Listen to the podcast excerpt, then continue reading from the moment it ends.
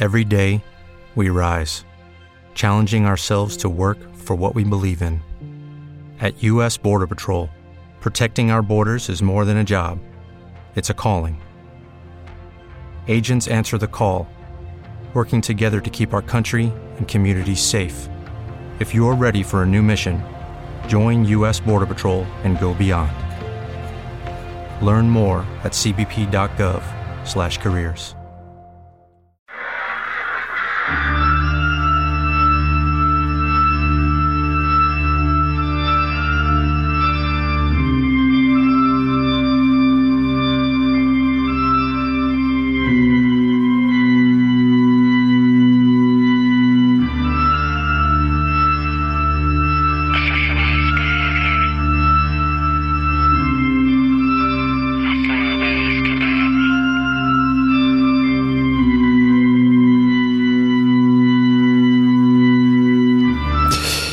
Pues con esta atmósfera eh, vamos a hablar de un cómic especial. No nos queríamos eh, ir, no queríamos cerrar la temporada sin, sin tratar este cómic que nos acaba de llegar por Spaceman Project, acaba de salir, está ya en producción, lo tenéis en toda la librería, ya está en distribución, que hablaba hace poquito, ¿no? En, en estas novedades, No te serviré, y de un autor que os tiene que empezar a sonar ya bien fuerte, el Irra. Eh, tengo además, pues por aquí, a, a su autor de este cómic, y como la primera vez que pasa por aquí hablaremos de bastantes cosas. ¿Qué tal, Irra? ¿Cómo estás? ¿Qué hay? ¿Cómo estás? ¿Qué pasa?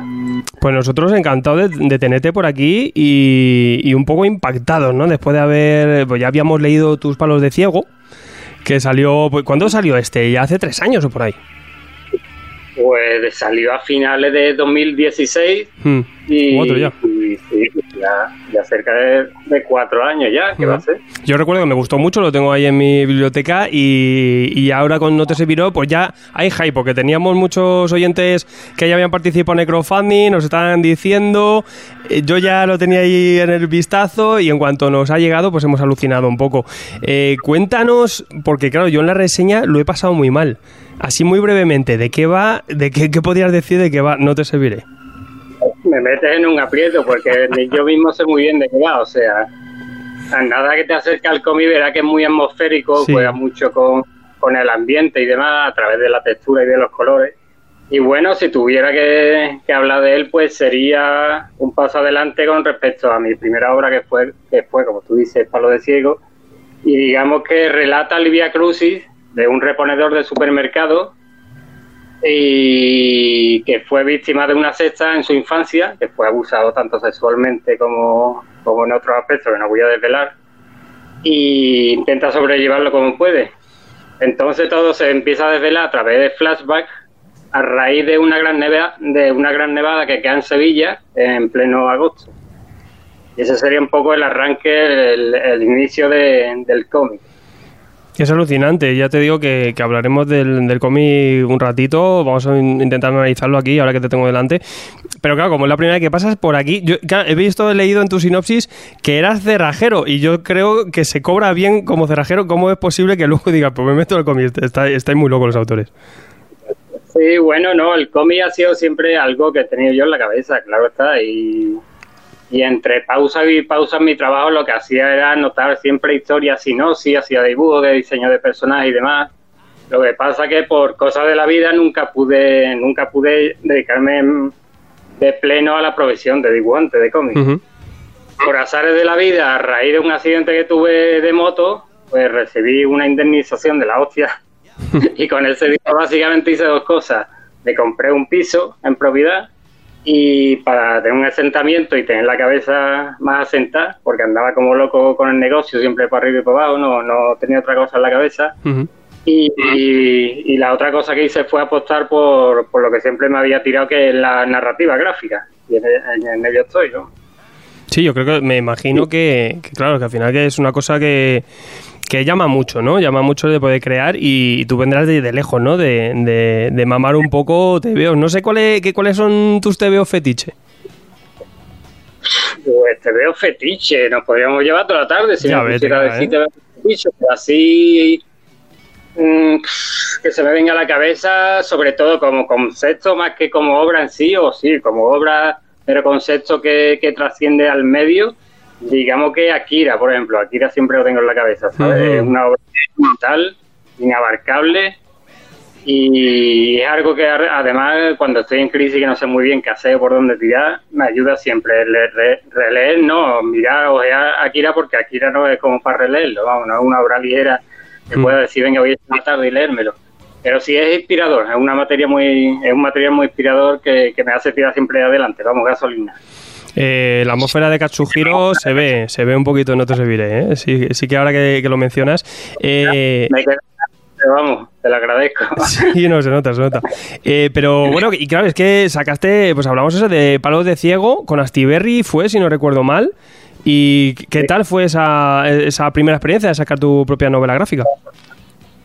Pues yo, como digo siempre, eso fue pasar de como ser jugador de fútbol y pasar de regional, ¿sabes? O, a tercera, a pasar de, un club pequeñito de fútbol a pasar de repente a la primera división. O sea, yo lo que me dedicaba era hacer fanzines. De hecho, tampoco hice mucho, hice dos con mi hermano como guionista, David.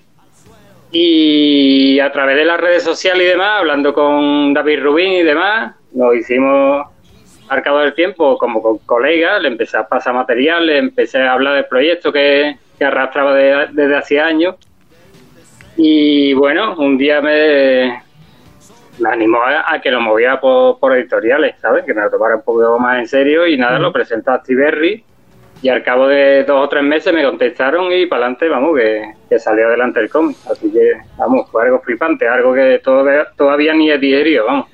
Claro, es que es, eh, flipante que te apruebe algo Astiberri, ¿no? Que salga así a nivel nacional. Porque tú trabajos ya habías hecho. Eh, con, con David, por ejemplo, habías eh, colaborado en Aurora West, ¿no? Sí, bueno, le eché una manita, porque hmm. fue cuando hizo la transición del mercado español al norteamericano y estaba hasta arriba de trabajo y lo vi tan apurado que me presté, ¿sabes? Le hice, vamos, de menos de la mitad de página le hice la escala de grises, ¿sabes? Hmm. Ya lo perfiló, dio los efectos y demás. Pero vamos, fue una ayuda más que nada por igual, porque andaba corto de tiempo y estaba bastante liado de trabajo y fue básicamente eso de asistente, ¿no? por un breve periodo de tiempo. Y, a mí me ha sorprendido un poco, claro, porque en, Palos de Ciego trabajas con Astiberri y aquí te, lanzas al crowdfunding con, con Sprayman Project. ¿Cómo, ¿Cómo tomaste la decisión? Pues básicamente, como has dicho al comienzo, por, por, eh, por por el carácter que tiene este cómic, ¿sabes? Así un poquito más, más, digamos, más atrevido, digamos, un poquito más experimental en el sentido de, del contenido que toca, ¿no? Tan crudo. Porque estamos hablando de... Toca, temas muy delicados como es, digamos, el insecto, el abuso de menores, como he dicho, sexual, y, y la tauromaquia, que la tauromaquia, como siempre, es un asunto peliagudo. También lo trato en varios plano secuencia. Y yo creo que esos factores pues fueron determinantes para que Astiberri se lo pensara y bueno, y viera que, vamos, me abrió las puertas para que lo moviera por, por, otro, por otras editoriales y al final pues me decidí por Spaceman por la libertad que tiene en sus proyectos y vamos, parece que llegó a buen puerto. ¿Qué tal ha sido la experiencia de sacarlo por crowdfunding, de ver cómo la gente te lo va apoyando? Me parece, me, imagino que también para un autor ese feedback tan inmediato, incluso antes o en el momento que estás trabajando, tiene que ser diferente, ¿no? También. Sí, ante todo el primer, el primer, lo primero bueno que tiene trabajar para una propuesta como esta de crowdfunding es el dinero, básicamente, porque como todos sabemos, las editoriales de cómic en España pues pagan poquito. Hmm. Pues le pagan el adelanto de la obra y después, si, si vendes ya primera, la primera edición, pues ya vas cobrando un poquito más. Pero digamos que con Spaceman por lo menos te permite vivir de tu trabajo, ¿sabes? Y en ese sentido, pues es el mejor feedback que puedes recibir, o sea, es que te le paguen con dinero, ¿sabes? Tu trabajo. O sea que por ahí muy complicado. Sí, que no vivir del arte, del artista, el pobre hombre, y, y tirar un poco, al menos que, tener ese adelanto ya hecho y la tranquilidad de decir, pues ahora me pongo con ello, ¿no? Y respondo a la gente que ya ha apoyado esto. Exacto. Eso es lo que yo siempre digo que, es básico, que tú para trabajar tengas que estar, tienes que estar gusto, feliz y con todo cubierto. Es que si no, no hay manera de crear ni de hacer nada, vamos. Tanto en una serie como un cómic que tiene un que arrastra un trabajo bestial como en cualquier otra materia de la vida, vamos. ¿A ti te cambia la película el, el, de, mm, pues lo publico y a ver si funciona? ¿O el de, es que esto lo tengo que publicar a la gente que ya me lo ha pagado, voy a responder eh, a esto? No, no, yo tenía ya cerrado, tenía muy muy claro lo que iba a ser el cómic, vamos, y fue solamente cuestión de acabarlo, porque además tenía muy avanzado el storyboard cuando salió la campaña y demás, y bueno, pues sí, fue difícil no autocensurarse, ¿sabes? En, en hmm. ciertos aspectos que toco en el cómic y demás. Pero, pero no, solamente intento ser fiel a mí mismo y tirar para adelante, vamos, y que sea lo que Dios quiera. Si gusta bien, si no, pues a ver qué se le va a hacer, ya la otra pues acertaré. Tengo por aquí el cómic, vamos a, vamos a ponerlo por aquí, lo tengo en directo, mira mi manica por ahí. vamos a enseñar, tampoco vamos a hacer mucho spoiler, ¿vale? Y vamos a enseñar un poquito la patita, pero sí que decir eso, que aquí con esto te, te das un saltito más allá en, mucha, en muchos aspectos, no solo en el argumento, como dices tú, en unos cuantos elementos, algunos temas que son un poquito más pues eh, perfectos para, para, un tema que te vas a autoeditar, sin filtro, ¿no? Eh, te la juegas también con estilo, con, narración, con muchas cosas, ¿no? Eh, de todo lo que has incluido y has cambiado en, con respecto a lo que venías en, en No te serviré, ¿con qué es lo que más te quedas? ¿O con, lo, qué es lo, con, lo que más te ha divertido? ¿Con qué es lo que, con lo que más me he divertido? Pues es que mi manera de trabajar, yo siempre digo que tiene más que ver con el método de un actor o digamos con el método de un documentalista. Yo parto de un guion, pero no es cerrado, no es un guion técnico de seguir página por página lo que he escrito, sino que me inspiro en, lo que escribí hace tiempo y sobre eso lo recreo. Entonces lo divertido de trabajar de esta manera es que, por ejemplo, el final no lo sabía hasta que llegué a, a, la, secuencia final, vamos, al cierre de, de, la historia. Entonces yo mismo me sorprendí hacia dónde me llevaron los personajes, ¿sabes? Sí con el, con el con la secuencia final, vamos, igual, no puedo desvelar nada pues, porque si no me cae el entero. Y esa fue la parte más divertida, porque fue casi, ya te digo, como rodar un documental, como decir, hostia, que el tío este ha hecho tal cosa, ¿sabes? Y fue un descubrimiento para mí. Que un poco un palo de ciego también me pasó eso, ¿sabes? Que al final tampoco me lo esperaba y siempre los personajes son los que me llevan a, a esa conclusión, ¿sabes? No soy yo el que lo arrastra, sino los personajes me llevan hacia, hacia ese final. Claro, yo creo que ahí cambia mucho la película. Cuando eres eh, autor completo, eh, muchos con, los que he hablado, siempre, pues luego sobre en tu cabeza puedes ir por un plan, pero luego, según vas haciéndolo, lo vas resolviendo de otra forma, ¿no? Y te da mucha libertad en eso. Sí. Sí, sí, claramente va evolucionando, se va transformando en lo que te van pidiendo. Yo es que siempre trabajo sobre todo, que más que en la historia trabajo en los personajes, ya te digo, y es lo que me van pidiendo los personajes, lo que voy haciendo, ¿sabes? Y por donde van caminando los personajes es por donde yo voy abriendo brechas. y en ese sentido, dice, si trabajara con otro guionista sería un problema, porque estaríamos, estaríamos, vamos, vamos, estaríamos peleados seguro, vamos, y acabaríamos mal. O sea que por esa parte la libertad que se que te da ser autor, autor completo no la cambio por nada. ¿no? Mm, claro, es que, fíjate, sí, y si tienes esa capacidad, pues, pues una maravilla. Eh, ¿Tú, tú te, verías eh, mandando un guion a alguien y a ver qué te hace? ¿En, qué sentido? ¿Que lo dibuje otra persona, quiero decir? Claro, sí, sí. Sí, bueno, yo he hecho algunos intentos, pero no sé después cómo, cómo reciben ese material. Por ejemplo, con Frank Galán, que es mi colega, que es también del mismo pueblo que yo, que es San Juan de Alfarache me pidió una, si tenía alguna historia por ahí en un caón perdido o lo, que fuera, y a la cosa de tres años se la, se la envié, le gustó bastante, la verdad, y empezó a dibujar las primeras páginas, pero, pero se ve que, que se pensó bien en cómo está el mercado español y, y al final metió cuello en Estados Unidos y se olvidó la historia, vamos, que ese relato es muy común además, y yo lo entiendo, vamos, es que es normal. O sea que es inteligente, vamos, que escapó, vamos. yo, yo, el bicho. Pues un abrazo a Fran aquí. Fran, retoma aquello. Atrévete, sácalo. Yo me quedo con, ganas. Pasarme algo, que quiero verlo. Eh, ¿Qué te iba a decir? Aquí, es lo que decíamos. Eh, eh, tenemos la historia de un reponedor con una vida muy apagada, muy A mí lo decía en la reseña, me, me recordó un poco al personaje del maquinista, ¿no? Un tío muy turbio, muy solitario, ¿no? Eh, con mucha distancia, ¿no? Pero, pero eh, yo creo que aquí, sobre todo, eh, lo que tenemos es un thriller psicológico, porque poco a poco tú vas dosificando la información y vamos revelando cosas de este hombre, turbieces aquí que van apareciendo y se va torciendo todo, pero, pero eh, yo creo que eso es lo que engancha, ¿no? El cómo cada vez vamos conociendo un poquito más y nos vamos metiendo un poquito en el juego que planteas.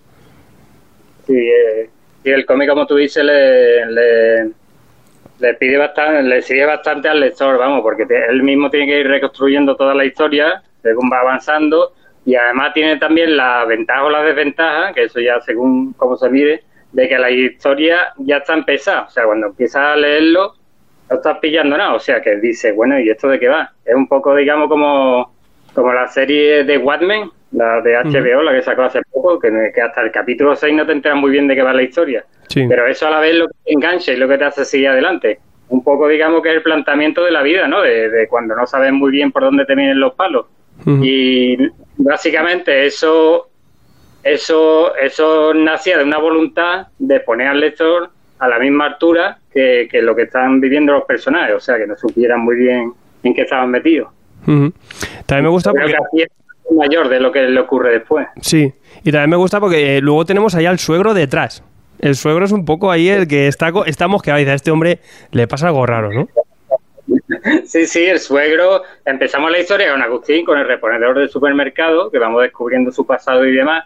Pero después, a mitad de la historia, da un giro y el que es el protagonista se convierte en antagonista y el que es antagonista se convierte en, protagonismo, en protagonista. Y un Mm. poco un entrelazado que haga una pirueta narrativa que, bueno, en, en el lector está si, si fue acertado o no, ¿sabes? En decidir si Ujú. fue acertado.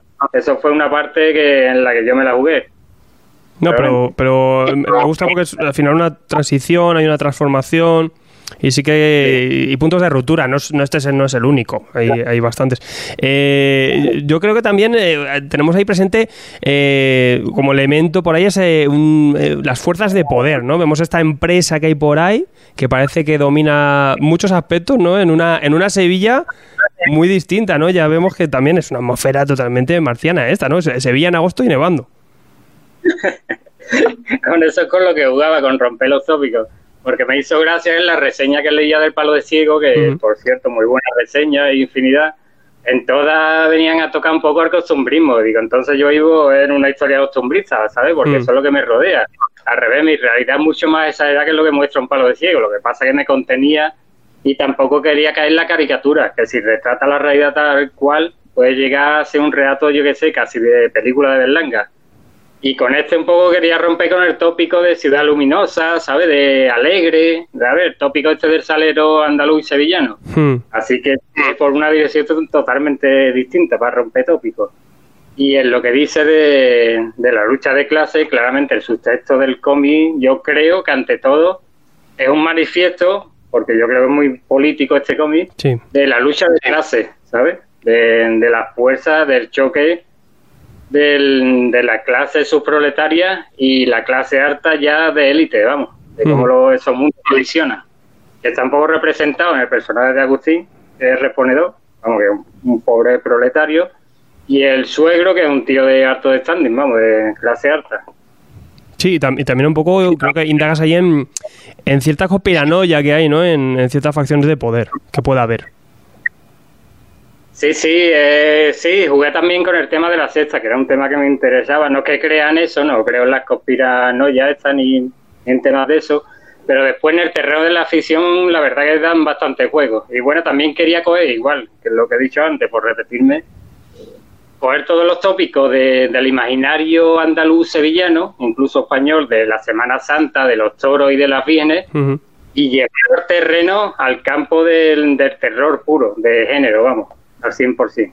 Mira, de te- otra forma, una realidad aquí cotidiana en algo tenebroso, que de hecho para mí siempre todo lo que es la imaginería católica de aquí, de Semana Santa y demás, para mí siempre ha tenido un regusto de, de género muy fuerte, vamos, de terror y muy marcado, porque todo ese barroco con toda esa sangre, Mm. toda esa violencia, no se puede desperdiciar en, en, sabes, en guapa, guapa, o que guapa la Virgen o demás.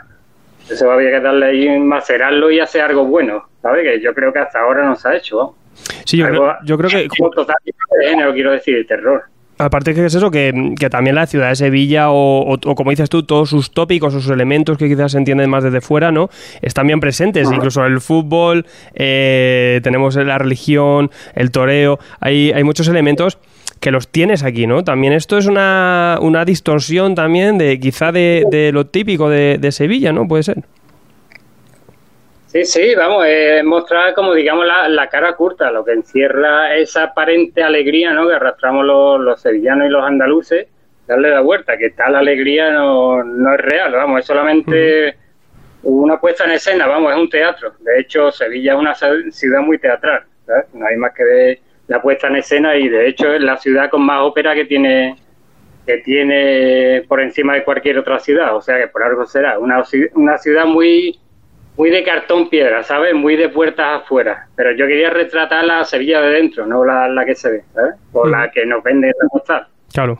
Sí, aquí, mm, aquí, tenemos el, pasaje de, mm, de esta, esta escena taurina. Eh, impacta mucho verlo, ¿no? Incluso en un cómic actual, una escena taurina y tal. Claro, también luego me imagino que el enfoque que le quisiste dar a esto eh, e, es eh, sobre todo pues que no se entienda mal, ¿no? De fuera o que esto... Porque yo me acuerdo de alguna librería, alguna vez que alguna portada salió un tour y había gente que ya directamente insultaba al cómic. Era como, ojo, o sea, cualquier referencia a esto, si lo tratas de cualquier forma puede ser malentendido, ¿no? Esto quizás Lo, has tenido que cuidar, ¿no? Este, este pasaje.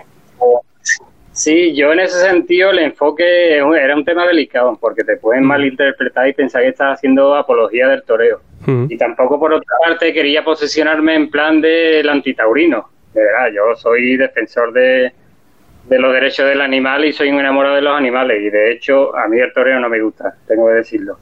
Pero quería coger el punto de vista de, la parte que sí le gusta, ¿sabes? Y retratarla. Quería hacer un poco el ejercicio como hizo, por, por ejemplo, Paul Verhoeven con Starship Troopers. Que le tienen que poner desde el punto de vista de enemigo de los fascistas, o sea, en ese caso los Estados Unidos, para, para retratar un mensaje, un mensaje subversivo, ¿sabes? Que le dé la vuelta a lo que a lo, al tema del que realmente estás hablando.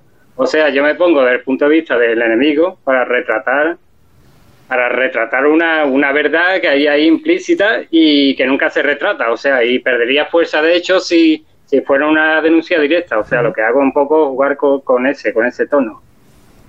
Aparte luego también indagas un poco en, en, Itálica, incluso ¿no? en, los orígenes un poco de, Sevilla, ese asentamiento romano, ¿no? la primera ciudad romana. Eh, es que, tiene muchísimo, ¿no? hay, hay muchísimas referencias en, en Otro ¿no? culturales y históricas. Sí, sí. Lo de Itálica igual, era, es que yo el primer borrador de la historia lo hice en una libretita pequeña, hice dos anotaciones, una de las cosas que aparecía es que tenía que aparecer Itálica en el 2001, ya llovió ya. Y de entonces tenía la idea de, coño, igual, lo que te digo antes, coño, Itálica, que es una ciudad romana ahí, ¿sabes? De la, de la clase alta, porque eso era una, una residencia de las élites romanas. Y allí, por ejemplo, nació Trajano y Adriano, o sea, que, que no es moco de pavo. Y está ahí olvidada, vamos, hasta hace poco, igual que, que entendí, porque digo, hostia, me van a perder el cómic, ¿sabes? Va, pues se van a creer que me he copiado el Juego de Tronos, uno, algunos de los capítulos lo han rodado allí en Itálica, o sea, lo de siempre, ni la gente de fuera, ¿sabes? A darle valor a lo de aquí, porque es que, no sé, parece que nos interesan más las historias de fuera, ¿sabes? En rollo plan americano o de cualquier otro país, en la realidad de que nos rodea, vamos, de, lo que tienes al lado. O sea, que para mí es un campo de cultivo bien, ¿sabes? Porque, ya te digo, a lo de ciego retrataba lo que era mi pueblo, en plan Malas Calles de Martín Scorsese en los 70, de decir, coño, voy a hacer un, un thriller policíaco, ¿sabes? Neonoir potente, porque si tengo que esperar a que alguien lo haga, ¿sabes? Me voy a morir de pena. O sea, y un poco era con esto igual, quiero hacer una historia de terror de género en Sevilla algo impensable, ¿sabes? Porque en Sevilla siempre da para la parodia o para la risita o para la serie esta de norte y sur y todo este rollo, ¿sabes? Claro, te cambia, cambia la película un poco, ¿no? Y, no, y también me gusta el, valor de, dar ciertas cosas de importancia que luego aquí hasta a veces están mal cuidadas, ¿no? Que sí que vas a algún sitio, unas ruinas o lo que sea, y lo tiene ahí, y luego mucha gente, estos son cuatro piedras, ¿no? Joder, y la importancia que tiene esto. Incluso en la propia Roma, que ya vas y, se han cargado la mitad, la mitad está descuidado. Eh, luego también quiero hablar un poco del estilo, porque aquí, mm, claro, lo, primero que, he chocado llama es este, este tono magenta que, que sueles impregnar, pero también con el color hacer ciertos juegos, ¿no? Sí, sobre todo para, para, para ubicar un poco al lector en, en, las líneas de tiempo distintas que se manejan, ¿sabes? Del pasado y del presente, sobre todo para diferenciarlo digamos que los tonos azulados es para el presente y los tonos rojizos para, para el pasado. Pero después, si te fías, se van fundiendo los dos colores y forman ahí un collage ¿sabes? Explosivo, porque realmente es, digamos que se va arrastrando el pasado el pasado y al final las dos, el pasado y el presente se, se funden y, y acaban esa amalgama de color, la explosión esa de, de color saturado con el que concluye el TVO. Yo creo que también, sobre todo, es un, impregna una atmósfera eh, muy impactante, ¿no? Y, yo creo que tiene, aparte este tono así tan, tan saturado, eh, siempre mantiene inquieto, yo creo, al, lector, ¿no? está como un poco incómodo mientras lo lees, porque la historia es incómoda. Esa es la idea, básicamente, claro, era un poco, yo quería rescatar la textura de ciertos cines de los 70, de los thrillers que tiene una textura así rugosa, con mucho ruido, muy sucia, con contaminación lumínica.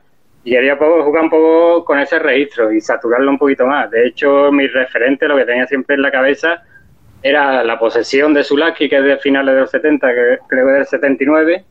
Después se transforma en la cosa de John Carpenter, que ya entrando en los 80.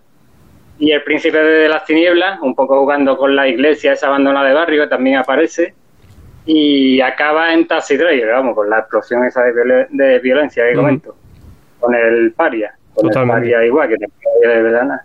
Y también aquí juegan mucho con la luz. Hay destellos y fulgores todo el rato, ¿no? Que ahí te decía yo que hay un poquito también de, Akira, aquí hay mucho de esto también. Eh, tenemos casi eh, contaminación lumínica, pero a saco, ¿no? Eh, yo creo que eso también le da un tono futurista sin serlo, ¿no? O como una distopía rara, ¿no?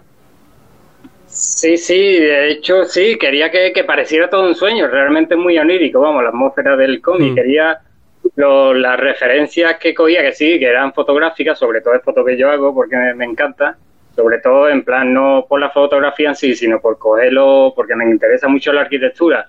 Y después lo que hacía es que lo recreaba, sobre eso me lo imaginaba y, y lo recreaba, o sea que quería que fuera una cosa muy estilizada pero que no te dijera al 100% que era Sevilla. De hecho, Sevilla, si te fías, no se nombra la palabra en todo el cómic, vamos. Es una ciudad. Sí. Claro que ves las referencias, pero no, no se dice, claro, es verdad. Y tampoco sabe bien en qué época está, ¿no? Dentro de lo que hay. Quería que tuviera esa cosa temporal, exacto. Sí, sí. Oye, y que tampoco... Que tampoco quiero que se me pase, porque en la reseña se me pasó, eh, es un cómic pandémico que es un poco de coña, ¿no? Que parece un poco esto. Claro, porque hay una pandemia extraña aquí en, este sitio. Sí, sí, eso fue pura potra, igual, eso será igual, inconsciente este colectivo que tendría la antena puesta, pero vamos, nada que ver con, ¿sabes? No, no fue solamente coincidencia, vamos, yo cuando lo vi fue el primer sorprendido.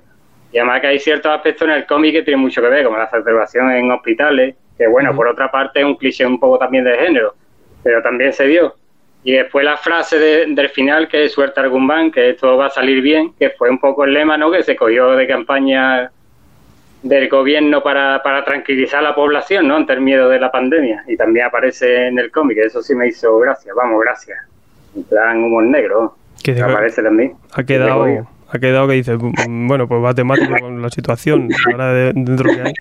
Eh, y, oye, y la portada también te quería comentar un poco. Aquí está lleno de simbología, ¿no? La portada también. Porque veo por aquí el, símbolo de Mastercard. Sí, bueno, igual tampoco tampoco es una simbología que yo dijera. Eh, siempre yo soy, soy me considero un dibujante distintivo, que es lo, lo que yo veo que le pide al tono del cómic es, la portada que hago. Realmente hice primer, primero la, como las 15 primeras páginas del cómic y sobre eso después levanté la portada. Y el simbolismo, sí, puede que lo encierre, pero es un simbolismo que después le encontraba el significado a posteriori, o sea que cuando lo hacía no tampoco le buscaba ningún significado, más allá, bueno, sí, quizás el, el símbolo de la tarjeta Visa detrás, puede que sí, ¿sabéis? Dos o tres elementos, pero después, realmente con el tiempo, porque ya llevo con esto a lo tonto, más allá del crowdfunding de la campaña de va pues desde que salió el palo de ciego, como cuatro años con el combi, me he dado cuenta después, ya te digo, más tarde, vamos, de la simbología.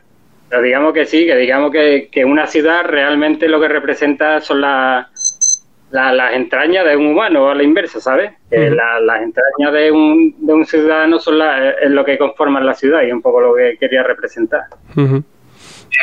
Está guapa, yo, yo, la verdad que impacta, ¿no? Es una, sobre todo que impacta mucho y, dice mucho, no está llena de elementos. También se puede leer. Es una, a mí me gusta, pues una, es una portada que puedes leer. Y eso mola, ¿no? Que gráficamente puedas leer hasta una portada. Eh, ¿qué, tienes, ¿Qué tienes ahora en el frente? Aparte de ahora de vender esto. pues, pues tengo ya, porque me gustaría cerrar una trilogía, que yo la he llamado igual, en plan casi en broma, como la trilogía del Via Crucis, ¿sabes? Y como sería el palo de ciego, sería el primero, que, que va por género. El palo de ciego sería el género negro, el segundo sería género de terror, que sería No te serviré, y el tercero sería Perros atados, que sería ya literalmente ciencia ficción, o sea, dentro del género puro del cyberpunk, que yo lo he bautizado como el cyberpunk, que es un estilo que arrastro de que hacía los fanzines. Y, ya lo tengo bastante avanzado, tengo el storyboard completo, que serían unas, son unas 220 páginas, y, y sería un rollo muy anime, ¿sabes? Muy Akira, y yo creo que va a ser, va a ser en blanco y negro, ¿sabes? Para marcar todavía más ese carácter puro, ¿sabes? De raza de Narutomo. Joder, pues lo que veo que no te aburres, ¿eh? Y que, y que te sale de tu zona de confort cada vez que puedes. Siempre, siempre estoy ideando. Es que no te queda otra, además. Vamos, si quieres vivir esto, siempre tienes que empalmar un trabajo con otro, vamos. Hmm. No, no, está bien. ¿Saldrá por, por crowdfunding también o, lo estamos viendo? Pues todavía no lo he pensado, hmm. si te digo la verdad. Esto está todavía abierto, no sé. ¿Sabes? Todavía. Todavía es que no lo tengo en claro. Estoy solamente en la fase esta embrionaria de. ¿Sabes? De a ver qué hmm. va a salir de aquí y no piensa todavía en por dónde moverlo ni nada. Pues vamos a estar muy pendientes, ¿eh? Tú lo que sea me, me vas diciendo, ¿eh? Yo me suscribo, que me salte las notificaciones. pues Irra, oye, que un placer y, ya sabes que tienes pase para, venir aquí a hablar cuando quieras de, cosas nuevas, que estamos con ganas. Y, y darte la enhorabuena por No te serviré, que, que narrativamente la historia y el ambiente es brutal. Y también, pues quien se quiera acercar a Palo de Ciego también, que ahí sigue todavía disponible en catálogo. Y, nada, Irra, eh, a seguir currando y a seguir creando cosas, ¿eh? Pues venga, pues muchas gracias y nada, gracias por darme la oportunidad de poder explicar un poquito, vamos, el cómic, porque ya te digo, el cómic yo creo que, habla por sí mismo y no te deja indiferente. Sí, y lo mejor que aquí, aunque lo hemos hablado un poco por encima, que, lo disfruten y que, y que vivan la experiencia, porque también es un cómic que, sobre todo, por mucho que digamos, eh, hay que leerlo para que es que ni, nosotros mismos yo creo que podemos con palabras eh, de, estos cómics que es difícil de describir es una experiencia, yo creo que sensorial y visceral, vamos, que hay que experimentar por uno mismo, yo creo que sí. Pues ahí, Rapo, muchísimas gracias. Muchas gracias a ti, lo dicho. Un abrazo. Venga, hasta luego. ¿Necesitas ayuda? En O'Reilly Auto Parts te ayudamos. ¿Necesitas algún consejo? Te aconsejamos. Nuestros profesionales en autopartes están siempre disponibles para ayudarte a encontrar lo que necesites. Excelente servicio al cliente es solo una de las ventajas que ofrece O'Reilly Auto Parts. Los profesionales en autopartes. Oh, oh, oh, O'Reilly Auto Parts.